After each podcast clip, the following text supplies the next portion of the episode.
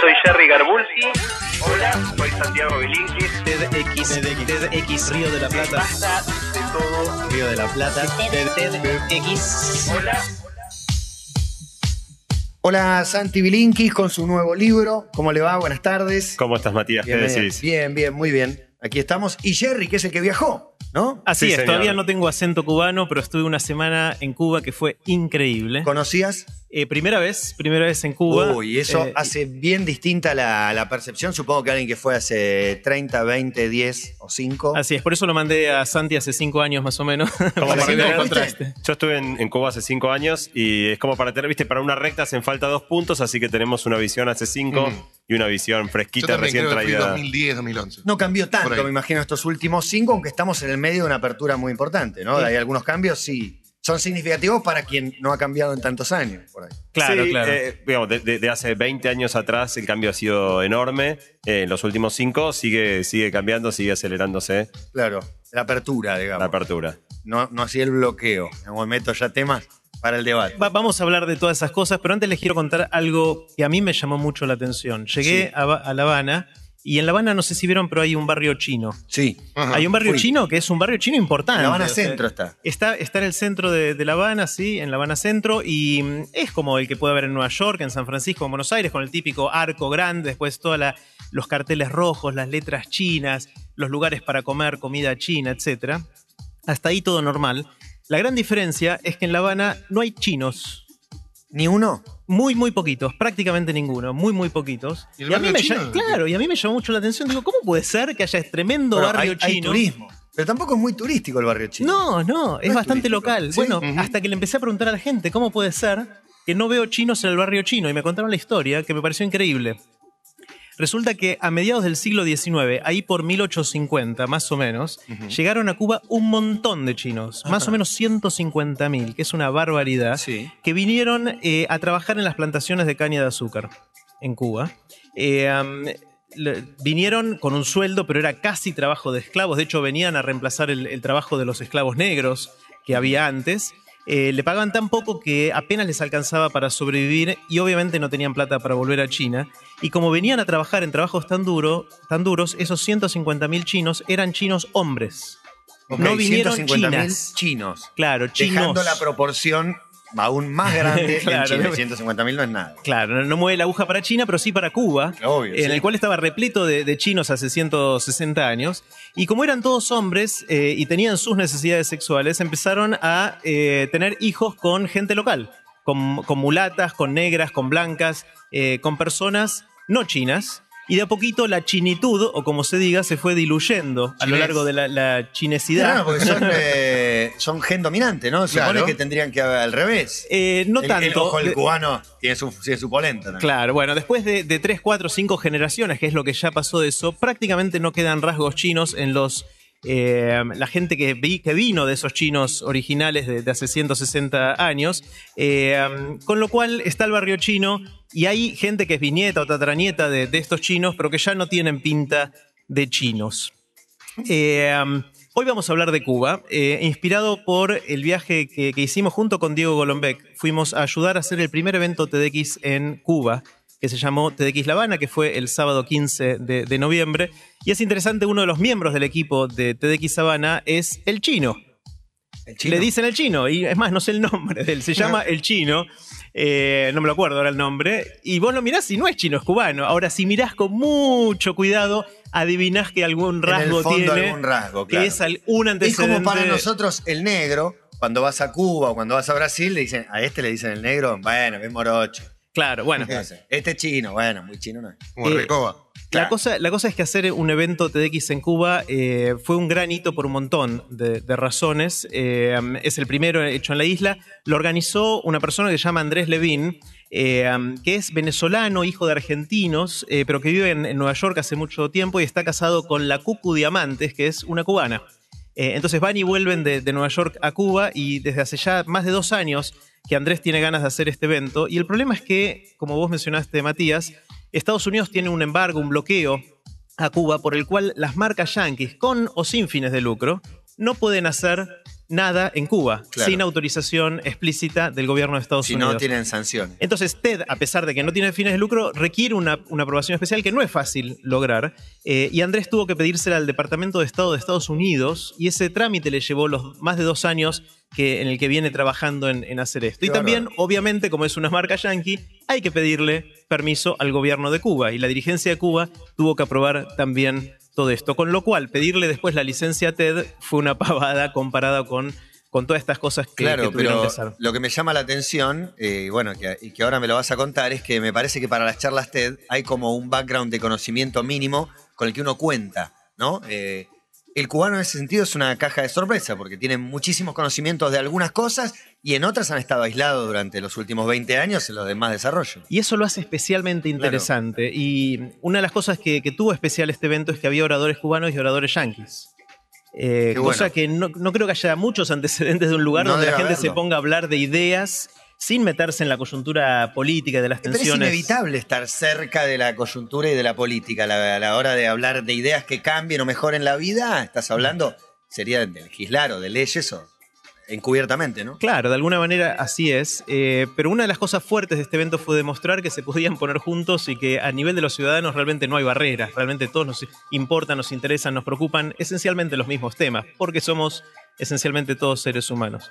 Una de las cosas que tiene Cuba eh, es lo siguiente, si, si uno piensa en la biología, la evolución natural, cosas de las que hablamos mucho con Santi en esta columna, a los biólogos les fascinan dos lugares en el mundo en particular. Uno son las Islas Galápagos, Sí. y el otro es Australia, que son dos lugares que permanecieron aislados físicamente durante cientos de miles o millones de años. ¿Sí? Eh, porque eran islas y estaban lejas de- lejos de cualquier otro lugar, y ahí la evolución natural tomó su propio curso.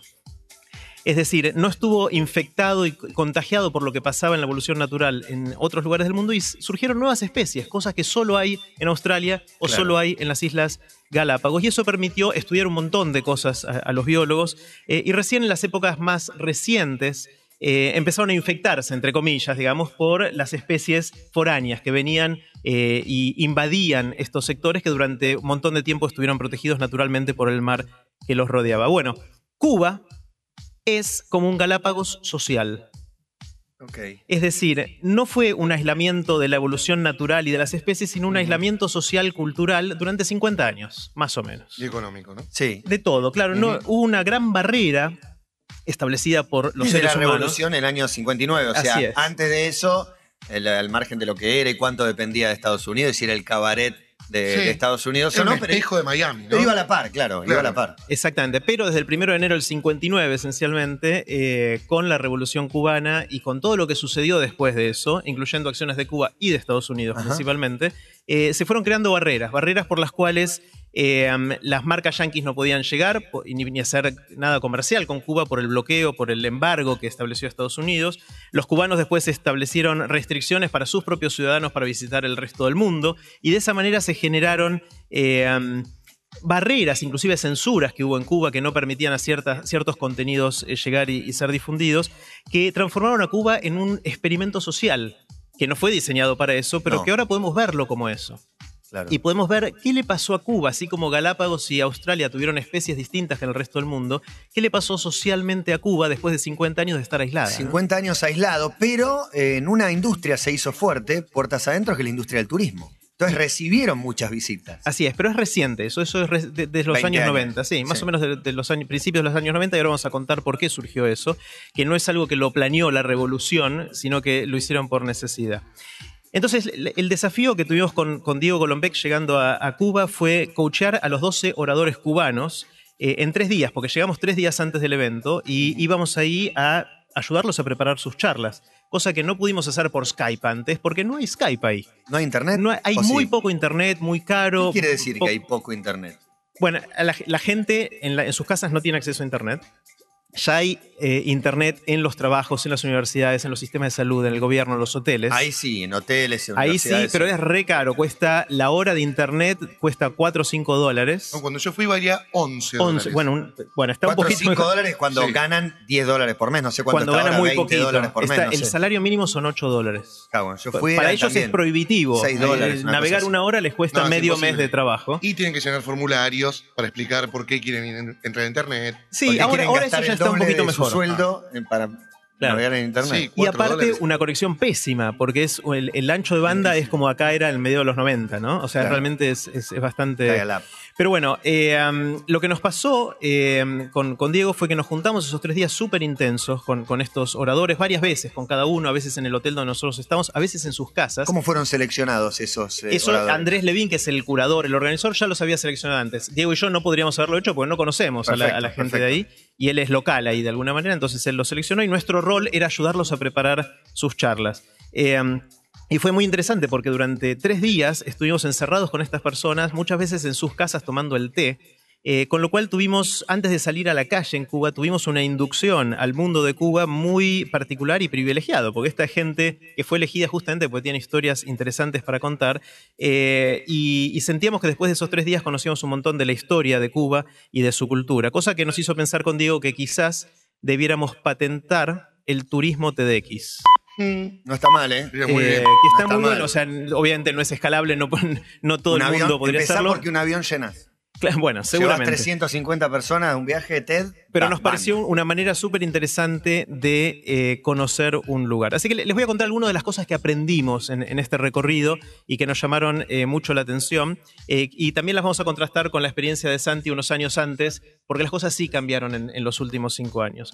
Una de las cosas que, que pasó y fue un tema recurrente en las charlas, eh, en particular en una que dieron una pareja, de a dos dieron esta charla, que se llaman Orlando Inclán y Claudia Castillo, que son esposo y, y mujer, son pareja entre ellos, y ellos cuentan lo siguiente. eh, en el 91, después de que cayó el muro en Berlín, Cuba perdió el apoyo de la Unión Soviética. Sí. Eso fue un, un gran desastre para Cuba porque gran parte de la actividad de Cuba en los, en los 30 años anteriores, desde la revolución hasta ese momento, dependió mucho de lo que le vendían a la Unión Soviética y lo que la Unión Soviética les proveía a ellos. De hecho, el parque automotor eran los autos del 50, los. Cadillacs de eso, y los Lada hasta el 90 más o menos. Los aviones también. Sí. Los de Aeroflot iban para allá. El de Aeroflot. Claro. Exactamente. Bueno, lo, lo que pasó fue que Cuba dejó de venderle a Rusia eh, la caña de azúcar, el tabaco, el níquel, las demás cosas que produce Cuba, y Rusia dejó de enviarle a Cuba el petróleo o la nafta a, precios subsidiados. Y se quedaron sin nafta, literalmente. Cuba se quedó sin nafta eh, y pasaron mucho hambre durante varios años. De hecho, un dato interesante es que el cubano promedio bajó varios kilos de peso durante los principios de los 90. Se estima que es entre 3 y 5 kilos de peso en promedio cada cubano. Es mucho. El número de calorías promedio que estaban ingiriendo es menor a lo que se requiere mínimo según la Organización Mundial de la Salud. Eh, fue muy, muy terrible. Uno diría, bueno, lo del el combustible es menos grave, pero literalmente no había autos en La Habana.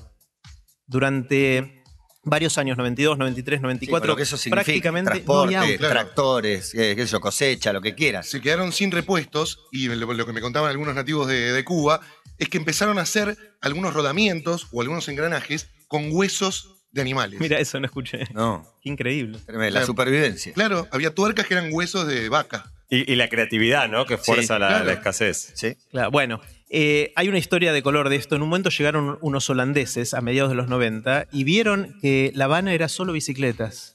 Y cuando vieron eso quedaron asombradísimos y dijeron, nosotros queremos eso para Ámsterdam. Claro, Ámsterdam era una solución al problema de tránsito. Claro, que obviamente acá era Qué por necesidad. tipos, ¿no? Claro, era por necesidad. Bueno, la cosa es que en el 99, cuando sube Chávez a Venezuela, se hace muy amigo de Fidel y recobra Cuba la capacidad de acceder a combustible barato. Y de de repente empezaron a aparecer eh, de nuevo los, los autos y las bicicletas en poquitos años desaparecieron completamente. Hoy prácticamente no hay bicis en, en La Habana. Eh, pero esto lleva a una, una reflexión más profunda, que es todas las restricciones que tuvo Cuba, el bloqueo, el desarrollo interno que tuvo, hicieron que Cuba desarrolle en las últimas décadas cosas que ahora son tendencia en el resto del mundo. Eh, ellos lo hicieron por necesidad, así como la bicicleta ahora es tendencia en Ámsterdam. Ellos, 18 años atrás, era seguramente la ciudad que más densidad de bicicletas tenía, pero por razones distintas. Y varias de las charlas, como les decía antes, hablaron de estas cosas que por creatividad, como lo de los huesos que decías, Diego, tuvieron que hacer los cubanos durante todo este tiempo. Por ejemplo, los cubanos tienen un liderazgo muy fuerte en todo lo que es eh, el crecimiento orgánico de comida. Ajá.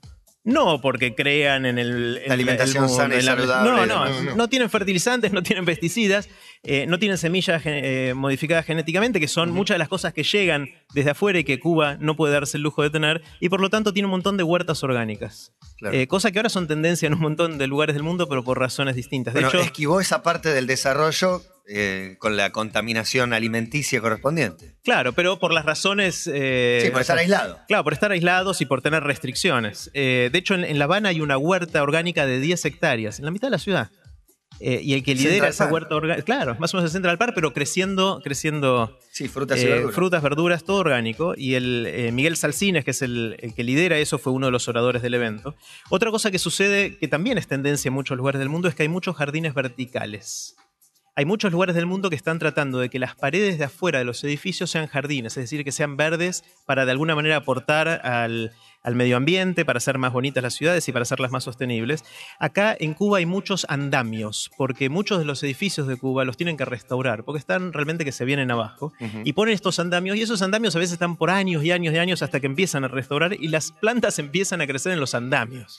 Suben las enredaderas, y de repente hay edificios enteros que tienen andamios con enredaderas hermosísimas, pero crecieron, no, no planeadas, crecieron porque les pusieron los andamios y todavía no los sacaron. Yo había visto eso en los malecón, en el malecón. ¿Cómo está ahora? ¿Lo restauraron? Bueno, ¿Terminaron el, de el malecón, eh, que el malecón para todos es, es como La la, costanera. La costanera, es sí, la perdón. costanera, que es, es un lugar muy icónico de, de La Habana, es muy lindo. Es hermoso. Eh, es- yo diría es más parecido a la, a la costa de Montevideo que a la de Buenos Aires, porque mira, más hacia la costa que lo que miramos en Buenos Aires, Total. lamentablemente. Eh, es muy lindo, toda la gente ahí está de Me día hace de noche la de Mar del Plata. Se parece Un un poco a Mar del Plata también. Eh, bueno, ahí eh, lo que tiene es todas las casas que están a lo largo de esta costanera del malecón.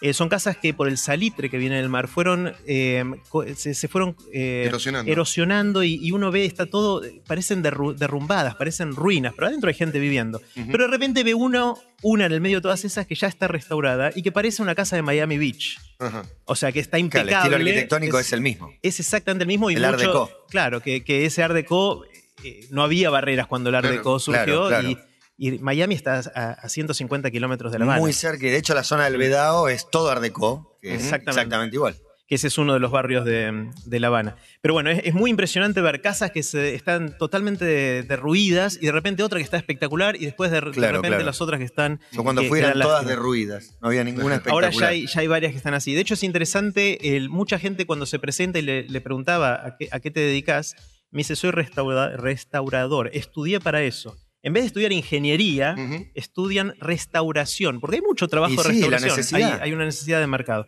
Otro ejemplo de cosas que hacen por necesidad es el reuso, que es otra de las cosas que están de moda en todo el mundo. Es decir, no tiremos las cosas, veamos cómo podemos... Reciclaje, jardines verticales, huertas orgánicas. De todo, de todo un poco. Ahí eh, nos mostraron No se, ejemplos. perdi- perdi- hippie, ¿no? no se perdieron nada. Nos mostraron ejemplos lindísimos. Por ejemplo, unas sillas re lindas y re cómodas hechas con eh, gomas de auto. De las gomas que ya están viejas, que la gente las tira y las quema. Ellos las transforman en unos silloncitos que están espectaculares. Y como eso, un montón de ejemplos. Usan taxis compartidos, que es una especie de mezcla entre taxi y colectivo. Eh, lograron mantener estos autos usados con los huesos y con otras Sí. cosas más. Desarrollaron la capacidad de que autos de los años 50 estén funcionando. Sí. Tiran una cantidad de humo para atrás No, no. Y aparte increíble. tienen motores de los eh, 80, 90, Toyota japoneses. Sí, Claro. pero están totalmente recauchutados y, Pero, y solo la experiencia de ir por la calle y ver todos esos autos de la década del Claro. 50, que son mayoría, no es que es una excepción, la mayoría de los autos son así, ya solo eso te, te- te transporta a otro mundo, tenés la sensación de estar, eh, Sí, digo, o en otra época por lo menos. no, no es una experiencia parecida a ninguna, me parece, hacer un viaje a Cuba, ¿no? Una experiencia fascinante, de verdad. Sí, Javier sí. me dice cómo ir a otro planeta, No, no, pero es que más o menos. es Es que no hay- de viaje en el tiempo. no hay ningún país que, que se le parezca en ningún sentido. Aparte, Bueno, bueno, eh, alguna isla claro. puede parecerse a la geografía, pero... Esto era lo que decían los biólogos cuando llegaban a Galápagos. ¿Y este bicho qué es? Claro. Eh, o sea, es muy parecido, realmente el paralelo es muy, muy grande. Eh, otra cosa que mm, e- estos autos, dicho sea de paso, los llaman los almendrones. Estos autos de los 50, que son autos redondos, Sí, así grandotes, pues es como una almendra grandota, Claro. digamos, y es el almendrón. La mayoría de esos ahora son taxis. eh, vos los parás y te, te subís. eh, no son taxis oficiales. El que- Golden Rocket, el, el los Cadillac, son era esos autos. esos claro. autos. Y algunos, eh, lo- los que lo manejan, los dueños, lo, lo mantienen con un orgullo. Sí, sí, sí. Te lo muestran. lo- o sea, realmente es, es algo que le ponen mucho tiempo y cariño Son taxis para que, que, sigan funcionando. ¿no? llevan hasta siete personas y manejan líneas. O sea, vos sabés que va por una avenida, que dobla en tal, no es que te lleva a destino. Claro, claro. Se parece colectivo. recorrido. Es un bondi. Sí, es como un bondi. Otra cosa en que, que ellos hicieron también por necesidad es eh, algo que está de moda en muchos lugares del mundo, que es el uso del espacio público. Si uno mira lo que pasa en Nueva York, lo que estamos intentando que pase en Buenos Aires eh, y en otros lugares del mundo, cada vez más la gente está tratando de que el espacio público sea más usable, que la gente tenga ganas de pasar tiempo en las plazas, en las calles, en los distintos lugares. Acá pasa mucho. Es, acá pasa bastante y ahí en Cuba la gente saca la mesita, tres sillas y se pone a comer en la calle, no en la vereda, en la calle. Así nacieron los paladares, de hecho, ¿no? Que Es- son esos claro, lugares para comer. Paladar es el nombre local de los restaurantes chiquititos que hay, que, que ahora les vamos a contar una historia. Y el último de las cosas que Cuba inventó por necesidad es el vintage. El vintage es agarrar las cosas viejas, los muebles de la abuela, y ponerlos a cero, re lindos para usarlos. Y ahora están carísimos los, los que son de verdad de la abuela y están eh, hechos a nuevo esencialmente. Eh, son carísimos en todos lugares del mundo. Y ahí es lo único que hay. Claro. Los muebles son los muebles de la abuela. Y entonces, dentro de, de todas estas charlas hablando de esto, lo que decían es, no es la apología de la escasez, porque todo esto fue generado por la escasez, sino decir cómo hacer para que esto no desaparezca cuando la escasez se vaya. Es decir, todas esta- estas cosas buenas que logró Cuba durante todos estos años, ¿cómo hacer para que no desaparezcan como si desaparecieron las bicicletas cuando volvió el petróleo en los Claro. 90? Cuba confía en que va a volver a ser eh, un país próstico- próspero e integrado y no que será Haití. Claro, bueno, ¿no? Que- hay, que miedos. Haití, Puerto Miedos, Rico, son claro. distintos miedos que tiene, que tiene Cuba de cuando vaya avanzando hacia la apertura de los mercados y, y al mundo más capitalista, de perder, de perder todas estas cosas. Algunas conquistas. Aquí estamos, se hizo un TED en La Habana, esto que parecía increíble, se llevó adelante y Jerry junto con Diego Golombek fueron parte de los organizadores argentinos. Así es, y estamos eh, haciéndole el coaching, como decimos, eh, ayudando a uno de los oradores a, a preparar su charla. Él es un artista, eh, el nombre artístico es X Alfonso, y en un momento de la conversación Diego le pregunta a X, ¿desde cuándo te dicen X? Y X lo mira con cara de no entender la pregunta. Dice, ¿cómo desde cuándo? Sí, sí, ¿desde cuándo te empezaron a llamar X Alfonso? Y él dice, no sé, mi vieja me dice así desde que nací y mi documento dice eso. X Alfonso. Se llama Se X. llama X. El tipo se llama X. eh, y resulta que la vieja lo tuvo que escribir E, Q, U, I, S, Ujú. porque no lo Como dejaron, González. no le dejaron tener un nombre de una sola letra. Claro. Porque parecía una inicial, supongo. Entonces él se llama X, pero eso no es lo, lo único, ni lo más interesante. Resulta que el nombre de la madre de X, Z. no, M. Uy, me M se llama. Y la M. hermana mayor de X se llama la L. hija de Lito Vitale. Sí, M. Bueno, Pero con una sola M. Ah, Ah, ah, ah, distinto. O sea, Pero- es como la letra M. E, tiene, M, una, E. tiene una E adelante y una E atrás. Exactamente. bueno, hay toda una, M una se llama Mariela. parafernalia de nombres en Sí, Cuba. los que más me gustaron fueron Usmail y Usnavi. Sí, bueno, eso, eso, increíbles, eso está buenísimo. Está estacionado el barco de la US Navy Exacto. y le llega un correo que es US Mail y Usmail y Usnavi son nombres comunes. Exactamente, son muy comunes, hay muchos de esos. eh, así como Usnavi Sánchez. en, en- en- vuelvo loco. sí. es que Usmail te suena que está bien. Usmail parece como Sí, que sí, es sí. Ismael. Claro. Hay alguno, Y Usnavi Usnavi, no. y Usnavi también, sí, no sé, te, te acostumbras. Es que te acostumbras por los venezolanos, colombianos que tienen nombres que para nosotros son rarísimos, Claro. Magnelli, no sé, muchos raros, y bueno, pero no lo deducís que es de ahí. En Uruguay también hay, hay un nombre en Uruguay que se puso algo de moda que es email.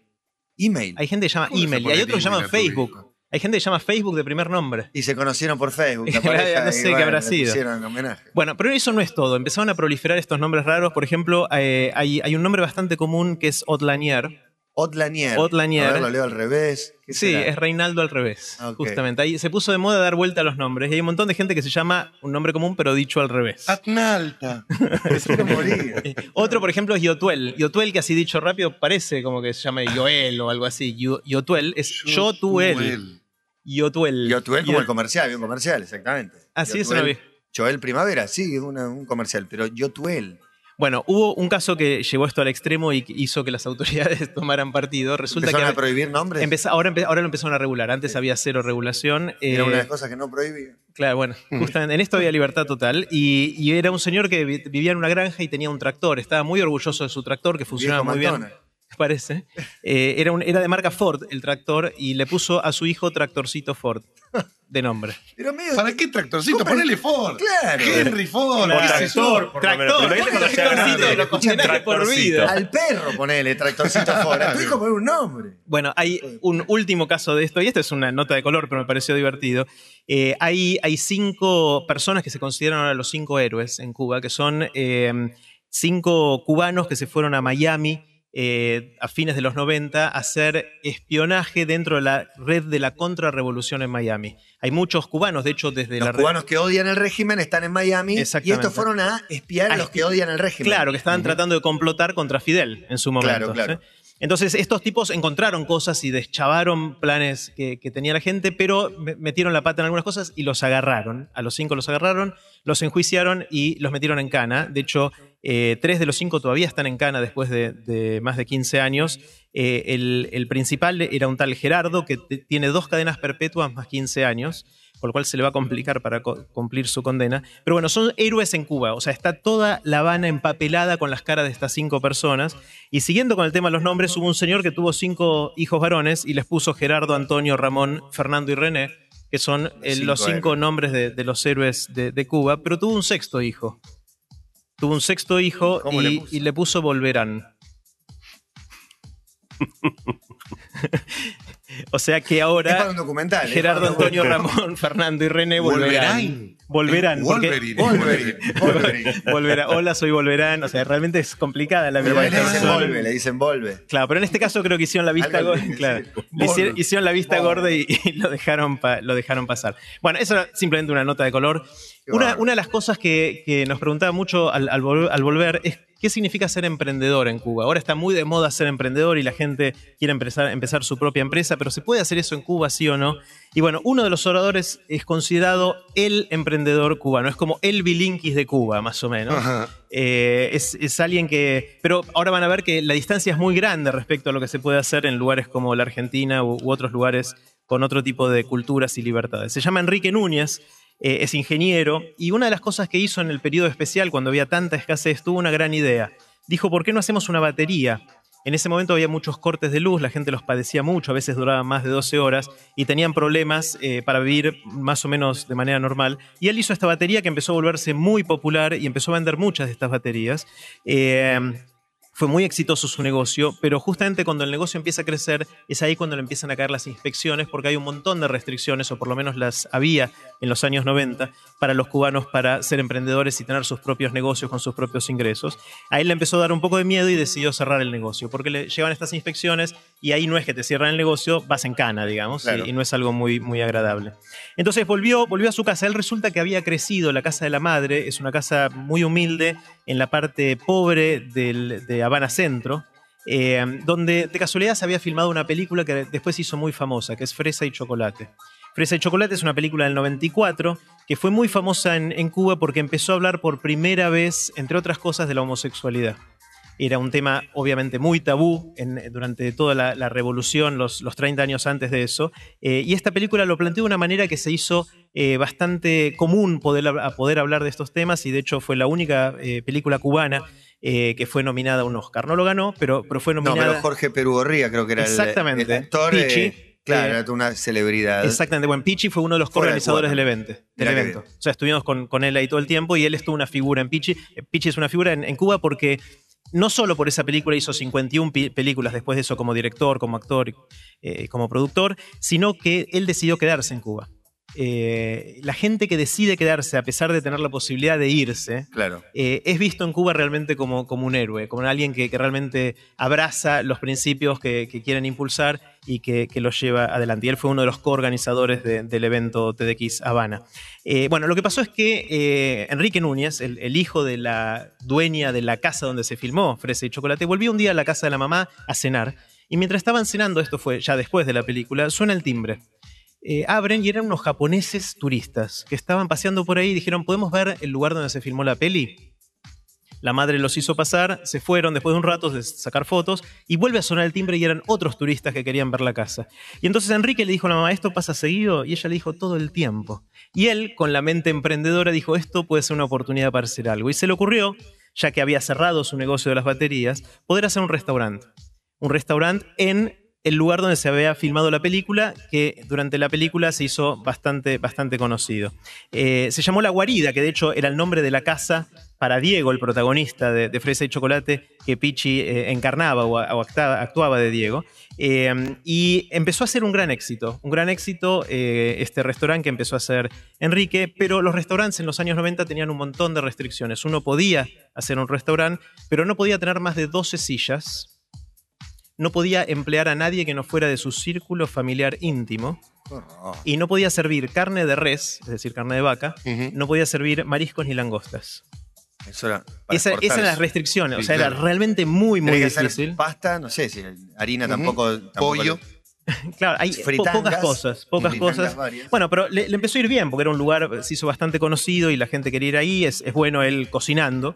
Eh, y cuenta una historia en su charla muy interesante de que un día llegaron 20 turistas yanquis, 20 turistas de Estados Unidos, él no podía tener más de 12, pero igual le empezó a servir comida y justo le cayó una inspección. Cuando estaban esos 20 ahí, y les dijo, métanse rápido en esa habitación y enciérrense ahí hasta que yo les diga que pueden salir. Eh, hasta que pase la, inspección, porque si no me cierran y, me sacan todo lo que tengo, voy en cana, etc. Eh, la cosa es que la inspección empezó a demorarse. Y uno de los yanquis empezó a sentirse mal. Parece que era diabético y tenía mal los niveles de azúcar. Y le empezaron a, mandar señales desde la habitación cerrada que había alguien que se estaba sintiendo mal y él no podía hacer nada. Porque se abría la puerta, él iba en cana, esencialmente. Eh, y, y cuenta que logró finalmente salir al balcón de donde estaba él. Había otro balcón en la habitación donde estaban encerrados los otros y le tiró una Coca-Cola. Era Coca-Cola, marca Coca-Cola, desde un balcón hasta el otro y eso le volvió a subir los niveles de azúcar al yankee. Y después, bueno, se fue la, la inspección y pudo salir. Y los yankees le dijeron al salir que le agradecieron la experiencia. Obviamente no la pasaron bien cuando este señor no se sentía bien, pero le agradecieron la experiencia porque le hicieron recordar a la ley seca Hmm. lo que ellos vivían en Estados Unidos cuando estaba prohibida la compra de alcohol y la gente que tenía que tomar alcohol eh, eh, Escondidas. escondidas, en forma secreta. eh, ellos de alguna manera tuvieron que pasarle a Coca-Cola de manera escondida y, y vivir esto. Así que fueron restricciones muy fuertes. Y en el 2009, Enrique, con este restaurante que es bastante exitoso pero que no puede crecer más, empieza a tener cada vez más miedo de estas inspecciones y decide cerrarlo. Cerrarlo e irse, e irse a Miami.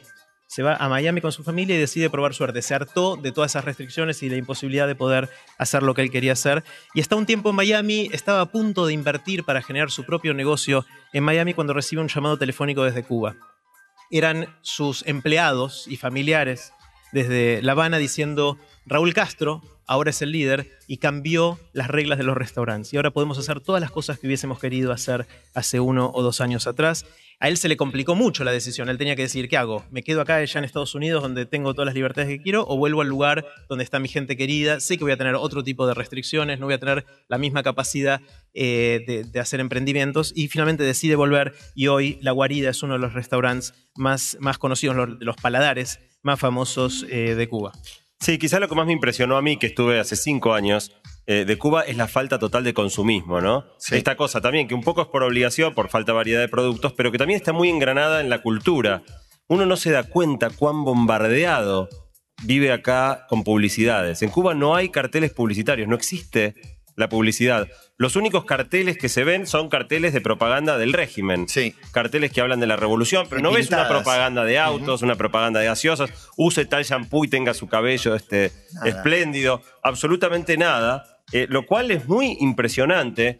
Eh, hay muchos carteles de estos de promoción de la revolución que son muy divertidos. Y Yo saqué fotos. ¿eh? Yo pensé que eran algunas que eran más callejeras o no sé, porque eran como pintadas en cualquier pared. Son más bien burlas al imperio, ¿no? Norteamericano. Sí, de- pero, de alguna- pero también promueven, eh, digamos, eh, ciertas actitudes. Todos tenemos que ser como el Che o cosas Claro, por el sí, estilo. sí, sí. Yo saqué algunas fotos que en, en core.to barra cubano o core.to barra columna se pueden ver eh, de carteles muy divertidos, muy llamativos, eh, que no se sabe si son en serio son en broma. Eh, la otra cosa que es muy llamativa es que no existe esta cosa farandulera de la idolatría por el famoso.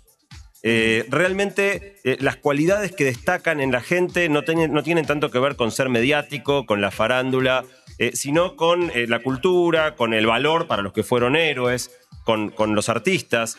De manera que no hay paparazzis, no hay un, un escrutinio permanente sobre la vida privada de, de la gente más conocida. Una de mis grandes curiosidades era qué pasó con los hijos del Che. Y Claro. todos los hijos del Che viven en Cuba todavía, Sí. pero son uno más. A pesar de que el Che es casi un dios ahí, Los hijos del Che viven una vida común, nadie está encima, no son famosos, no, van a no existen los programas de chimentos. De manera que, que es muy llamativa eh, ese rasgo. Y la otra cosa, por supuesto, es que casi no existe la propiedad privada. eh, de manera que, digamos, si bien la gente, la mayoría de la gente es dueña de su casa eh, y de su auto, no se podía comprar y vender la casa hasta hace muy poco tiempo, de modo que la casa que te tocó, por más que sea tuya, vivías ahí por toda tu vida, aunque se cayera a pedazos. Sí, Ahora- eran muchos hermanos aparte y vivían ahí. Porque Se podía y la- permutar. Y ahí hay un mercado negro que siempre interviene, ¿no? La diferencia. había mercado negro casas. en todos los rubros cuando Claro. fui yo, por lo menos. Y Claro, ahora, claro. ya se puede comprar y vender casas entre personas y también autos. ¿Ah, sí? Claro, ahora está empezando a existir un mercado, pero es muy difícil porque no hay precios, no hay muchos antecedentes. Eh, obviamente hay muy, muy poca variedad de productos, lo cual también ayuda al bajo consumismo. Jerry contaba que fue a una panadería, entró y vendían pan. Pero un pan, un tipo de pan, el único tipo, no, no es que había diferentes tipos de panes, facturas. no, Yo un fui pan, a la heladería en, en el Vedao, fui a una heladería, había dos cuadras de cola. Hagámosla, hagámosla, pero pará, andá a fijarte qué hay. Fresa. Bueno, la película Fresa y Chocolate se llama así Hoy, porque esos eran fresa. los únicos dos gustos que había en la heladería. Bueno, el día que fui yo había fresa. Chocolate era el otro día. Bueno, y la otra cosa muy llamativa eh, de esta cultura mucho menos consumista es que la gente tiene tiempo. Claro. Vive completamente otro Tiene ritmo, tiempo con que no otro están acostumbrados a, a malgastarlo en las cosas que malgastamos nosotros. O sea, allá, ¿en qué, qué haces ahí? ¿Lees? Bueno, ¿Charlas con están amigos? sentados en la vereda, miran Vereda. pasar el tránsito, charlan, conversan, juegan al ajedrez. Y si vos salís, incluso salís de La Habana y vas por las rutas, pasando por los pueblos, está lleno de gente disfrutando el día, mirando el libre. solcito, eh, tranquilos. Realmente es muy contrastante esta, esta música. diferencia al estilo de vida que, que tenemos acá. Eh, bueno, hay, muchos temas más que nos gustaría contarles. El, el tema del acceso a Internet es muy interesante. Hasta hace poco nadie tenía ni celulares ni Internet. En los últimos cuatro años explotaron los celulares. Ahora todo el mundo tiene celular. eh, y de hecho la convocatoria para el evento, para el evento TDX, para TDX Sabana, se hizo por SMS. O sea, hay, servicios de SMS, que, de mensajitos por celular que te permiten llegar a un montón de gente.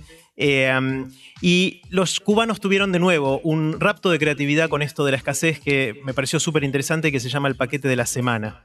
El paquete de la semana es un sistema que se le ocurrió a alguien en el 2008, por el cual se bajan en un disco rígido eh, un montón de sitios de internet, de películas, de programas, de series, de música, lo- los últimos videitos de YouTube, un terabyte de información y uno puede suscribirse al paquete de la semana, de forma tal que si estás suscripto viene uno de los paqueteros, te trae el disco rígido a tu casa, lo enchufás en tu computadora, te copias lo que querés y sigue su, su ruta, el paquetero. Vos le pagás, cuesta más o menos 5 dólares por semana, es caro. Sí, Si lo querés el primer día que sale, pero si esperás hasta el viernes ya sale un dólar, es decir, que pierde valor rápidamente, porque hay cosas que son sensibles, eh, como el último capítulo de alguna serie. Los cubanos están al día con las series yankees, cosa que me llamó muchísimo la atención porque ¿cómo las ven? Bueno, las ven a través del paquete de la semana. Esto es un negocio millonario Es que delivery es... a domicilio de datos. De, Sí, de- datos, y pero uno no se imagina en Cuba viendo el último capítulo de la serie que Claro, acaba de salir. Claro. Eh, es, es algo que el gobierno considera ilegal, pero que está tolerando, porque dicen, no vamos a ponernos en contra de esto, porque si lo hacemos ilegal va a explotar más todavía. Eh, entonces, de alguna manera está inclusive pensando el gobierno de hacer su propio paquete oficial de la semana, pero es una especie de Internet a, la cubana, ¿no? Eh, am, otras cosas interesantes es que más de un millón de personas salieron de Cuba desde la revolución. Hay 11 millones de personas hoy en Cuba. La mayoría de los que se fueron están en Miami. Hay en New Jersey y en otros lugares más, pero principalmente están, en Miami. Habana. Eh, los que se quedaron, eh, la mayoría están, de alguna manera, simpatizan con el régimen o si no simpatizan, lo toleran, pero hay unos cuantos disidentes. Hay algunos, de hecho, disidentes que son bastante famosos, que son censurados localmente. Una de ellas es Ioanni Sánchez. La bloguera. La bloguera. eh, ella no habló, no habló en el evento. Ella eh, tiene un blog que ¿Lo se llama? Generación... No, no. Llegó el libro Eh, acá de Johnny Sánchez. Bueno, yo, eh, ella se- el blog de ella se llama Generación Y, que yo pensé que la Y era porque nosotros le llamamos Generación Y a la gente joven, pero es porque la mayor parte de la gente de su edad tiene nombres que empiezan con Y. Que fue la moda de los nombres de los Yuri, de los nombres rusos. Claro, Joanny. y, ella, y ella es Ioanni, como dicen ellos ahí, es, es- es una de ellas. Y ahora tiene un nuevo medio que se llama 14 y medio. eh, es el nombre de eh, un medio más grande que tiene su blog, pero también otra gente escribe ahí. Y ella es muy conocida, es una referente dentro de la disidencia, eh, pero obviamente tiene tensiones muy, muy fuertes con eh, la con el, con el, liderazgo y la dirigencia de- del Partido Comunista de, de Cuba, ¿no? Eh, Habla mucho de Fidel y de los contrastes con Raúl, de- con su hermano, que es el actual líder. Fidel era un líder muy carismático. Eh, cuentan un montón de historias. Una que a mí me llamó mucho la atención cuando había ciclones y huracanes, que en el Caribe está lleno de esos, Sí. como Katrina, que pasó por La Habana y la destruyó. Eh, pero uno que sucedió bastante antes, lo habían anunciado y Fidel fue al lugar por donde supuestamente iba a pasar el ojo del huracán. Y se paró ahí cuando estaba llegando el huracán y el huracán esquivó Cuba. Entonces, desde ese día, él di- al terminar... No al- tienen No se, consumo. no- no se le animan ni los huracanes. No Claro, tienen bueno. consumo, pero. hay una, una una leyenda, frase... una hay- leyenda sí, es increíble, que los viejos te cuentan la verdad. Y, y hay una, está pintado en un montón de lugares y hay carteles oficiales que dicen eh, una revolución es más fuerte que la naturaleza. Eh, y de alguna manera se fue creando esa mística de Sí. que no importa dónde yo te sigo. O sea, es realmente una, un líder hiper carismático. Ahora, Raúl, ahora de Raúl no dicen eso. Raúl es alguien que Pero sí. es el que, si no toma medidas un poco más simpáticas, directamente lo linchan. Bueno, pero si ahora él dice, si hay un huracán, él va un mes más tarde a ver qué quedó, digamos. Eh, no, es, no es el estilo de su hermano. No, está bien. Eh, pero es él el que está impulsando muchos de los, de los cambios y de las cosas que están sucediendo. De hecho, eh, una de las cosas más fuertes que hizo a partir del 2010 hizo la lista de cosas que deberían estar cambiando, lo que llaman la reforma, eh, para poder seguir eh, avanzando y normalizar, digamos, integrando a, a Cuba al resto del mundo. Por ejemplo, lo que decíamos de la compraventa de autos y casas, que desde el 2010 la gente puede hacerlo. Los viajes al exterior, los cubanos no podían salir de Cuba hasta principios del 2013, hasta anteayer más o menos. Los cubanos no podían salir de Cuba o requerían un permiso que era prácticamente imposible conseguir. Solo lo conseguía Silvio Rodríguez y alguno más que tenía buenas Sí, razones para salir. y Claro, ese tipo de cosas. Eh. Eh, pero a partir del 2013 es interesante, fue inteligente la dirigencia cubana, dijo, ahora pueden salir. Y lo que hicieron fue tirarle el problema a las embajadas de los otros países a los cuales los cubanos quieren ir. Porque como los demás países ahora tienen miedo que un montón de gente se vaya y se instale en los otros países, están haciendo difícil eh, la tramitación de las visas correspondientes. Claro. Entonces, de alguna manera sigue siendo difícil, pero en los primeros 10 meses desde que se abrió esto, 200.000 cubanos salieron de Cuba, en principio en turismo, pero algunos de ellos todavía no volvieron, con lo cual no se sabe muy bien cuánto de eso fue turismo y cuánto fue irse a probar suerte en, en otro lugar. Eh, lo otro es una ley de inversión extranjera. Antes no existía la posibilidad de alguien extranjero poder invertir, pero a partir de abril del 2014, muy recientemente, hay una ley que permite, bajo ciertas condiciones, a eh, capitales extranjeros poder hacer eh, inversiones en, en Cuba. Eh, y también hay de a poquito, como decíamos antes, más libertad para emprender. Bueno, y una, una anécdota como para cerrar. Una de las cosas que más me impresionó a mí, en un momento estaba paseando en un Mateo, estos carros tirados a caballo. El que manejaba el Mateo era un ingeniero que ganaba más plata de- manejando un Mateo, recibiendo propinas de turistas que en su trabajo de ingeniero. Y en un momento se me ocurre preguntarle si en Cuba estaba permitido el aborto. Yo hago esta pregunta y para mí había dos respuestas posibles. ¿Sí o no? Sí, por supuesto, o no de ninguna manera. Sí. Que me contesta, depende. Digo, ¿de qué depende? Me dice, de las necesidades del país. Si están haciendo demasiada gente, eh, se permite. Si no están haciendo demasiada gente, no se permite. Eh, cosa que para mí fue un shock. No me imaginaba que pudiera Aparte, haber... ¿cómo- ¿Cómo comunicaron eso? ¿En qué lugar Bueno, está escrito? uno tiene que pedir ¿el boca permiso. boca o, hay- o en el Granma salió la circular que cuenta esto? Uno es tiene que pedir permiso y te lo autorizan o no te lo autorizan según la necesidad del país, que para mí fue un, un impacto, porque en definitiva Cuba es el experimento sociológico de qué pasa si siempre ponemos el interés colectivo, el interés de la Claro, sociedad, sí. por encima del interés individual. Entonces vos haces lo que le conviene al país, no lo que vos querés. Claro, Eh, lo que pasa es que es difícil de evaluar ese experimento porque tiene un montón de ingredientes que hacen que no sea absolutamente orgánico y natural. No es, bueno, el bien común está por encima del bien individual, pero a la vez estamos bloqueados, pero a la vez no tenemos insumos, pero a la vez, o sea, tienen mil cuestiones que condicionan esa búsqueda. también. Bueno, eso es quizá lo que nunca nos permita saber cómo hubiese sido Claro. realmente una sociedad socialista. en otro contexto, en un contexto, ponele, digamos, donde realmente se, se pudiera armar un proyecto colectivo. Ahora, contrasta mucho el, elegirlo, ¿no? individualismo. Claro, y elegirlo, y elegirlo y reelegirlo. O sea, Mm. que bancarte los problemas que tienes, las dificultades y volverlo a elegir. Ponele que suceda. Totalmente, y en definitiva es por eso que Cuba, estar en Cuba te deja muchas más preguntas que respuestas.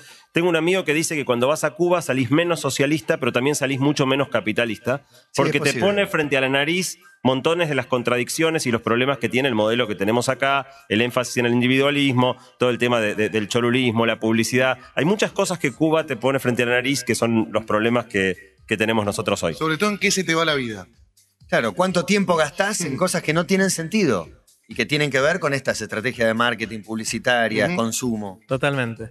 Eh, más allá del contenido de las charlas, que hubo varias más y que pronto van a estar online y, y vamos a, a pasar eh, a circular lo- los videos en, en internet, eh, sentimos que gran parte del valor de haber hecho este evento en, en Cuba no era tanto el contenido específico de las charlas, sino el valor simbólico de tender un puente, ¿no? de, de hacer algo entre cubanos y yanquis que puedan convivir y ver que está todo bien y, que pueda funcionar, porque es parte de hacia dónde tiene que ir Cuba y el gran debate que está sucediendo en la sociedad cubana es cuán rápido tiene que suceder esto.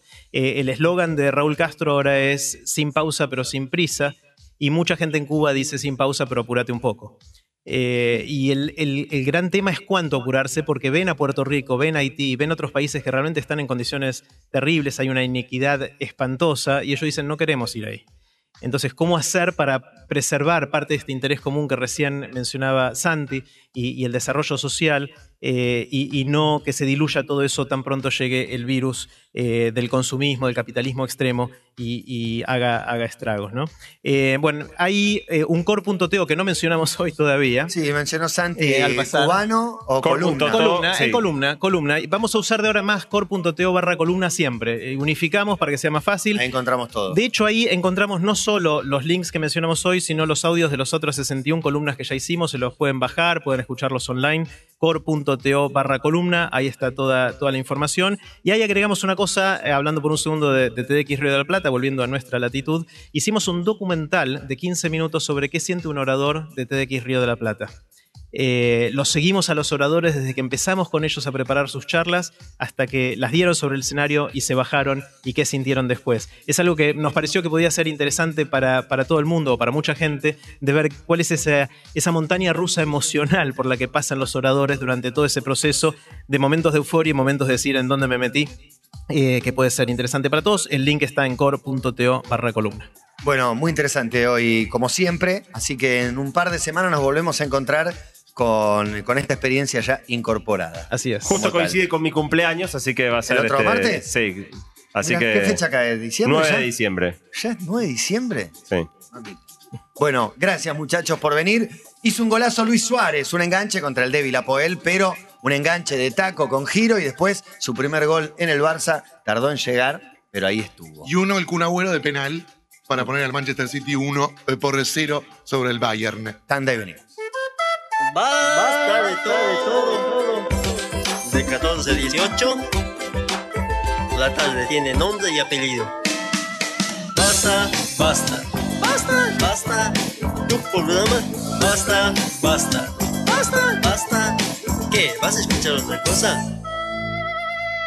Basta de todo.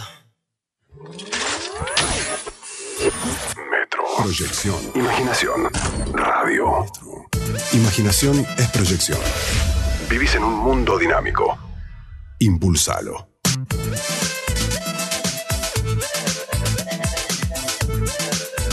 Metro 95.1.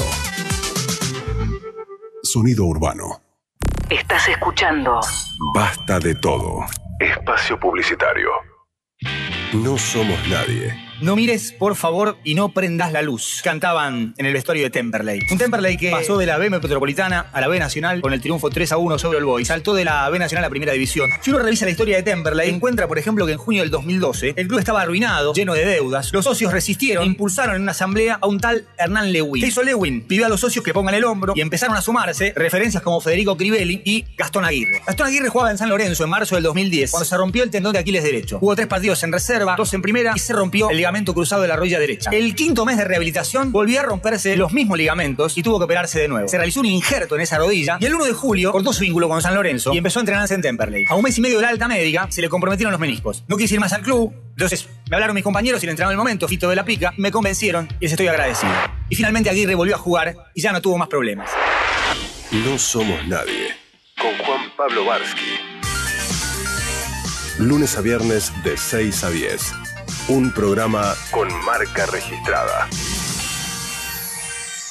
Metro 95.1. Sonido urbano. Este equipo se copa en todos lados.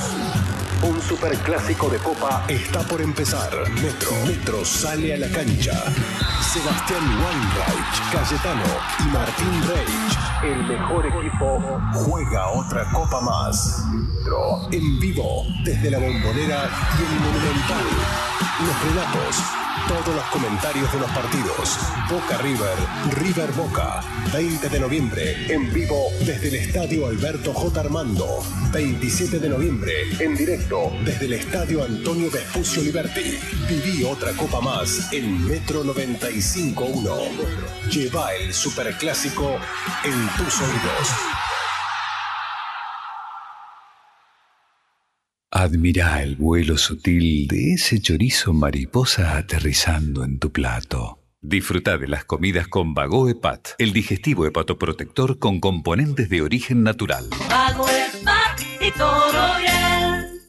Muchachos, soy Marcos Di Palma y creo que hay motivos para festejar en todos lados. Por ejemplo, podés festejar que tu equipo ganó 5 a 0 de visitante. Y por qué no, un empate agónico de local. Que dijiste, negra, me voy una semanita arriba con los pibes. Y pasó. O porque el que parecía el novio, al final, era el hermano. Brindá, porque no importa cómo sea tu motivo para festejar. Lo importante es que sea real. Sidra Real. ¿Y vos? ¿Por qué brindas? A menores de 18 años. Soloalmundo.com te permite comprar online por teléfono o en cualquiera de nuestras 42 sucursales. Volá a Barcelona pagando hasta en 12 cuotas de 819 pesos con tarjetas de crédito HSBC o con más de 30 bancos. Solo en almundo.com. Vacaciones en serio. ¡Al mundo! Términos y condiciones en almundo.com. Fiestas y en Comunidad Coto tenemos beneficios exclusivos para vos. Hoy, si sos miembro de nuestra comunidad con todos los medios de pago, tenés un 15% de descuento en todos los productos o un 25% de descuento en los productos Valente, Matarazo, Nesquik, Carlistán, Fanta y muchos más. Coto, yo te conozco. Mecánica de los descuentos en www.coto.com.ar. Mi orgullo es unir las partes. Pero yo a vos te tengo de algún lado seguro. Sí, puede ser. Me llaman Mercado Libre. En Mercado Libre podés conseguir el vehículo que soñás. Mercado Libre, lo que buscas se une a lo que encontrás. Descargate gratis nuestra aplicación para celular.